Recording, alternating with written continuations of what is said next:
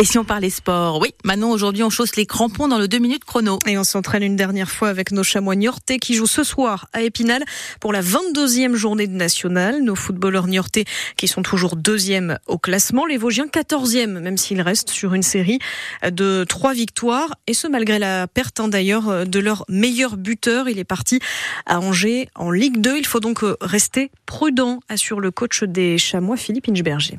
C'est un vrai paradoxe, c'est vrai, ils perdent leur, meilleur buteur, le meilleur buteur du championnat, il l'est toujours d'ailleurs, même en étant parti. Et euh, oui, bah, ils sont sur trois victoires. C'est une équipe qui a retrouvé certainement de la confiance par rapport à la première partie de saison.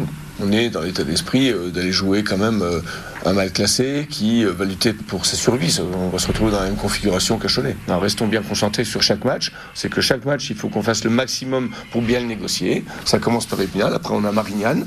Globalement, on joue trois mal classés, Cholet, Épinal, Marignane. Ces matchs qu'on a actuellement ne sont pas plus faciles. Donc il faut qu'on soit aussi euh, capable et prêt dans notre, dans notre tête pour les négocier. La semaine dernière, face à Cholet, les Chamois ont fait match nul. Le coup d'envoi, ce soir, c'est à 19h30 et il faudra faire euh, sans notre attaquant Sidi Cissé. Il est blessé. Toujours en football, c'était les 16e de finale. Retour de la Ligue Europa hier soir. Marseille est le seul club français à se qualifier en 8e après avoir euh, éliminé Donetsk. Rennes est éliminé de son côté malgré sa belle victoire dans la soirée face au Milan Lens et Toulouse s'arrêtent là aussi dans cette compétition.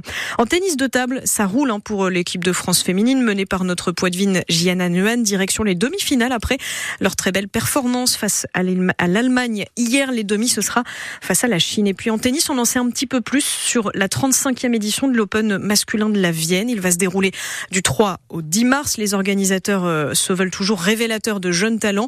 Les joueurs présents qui sont classés euh, de la 247e à la 1000 place au classement ATP.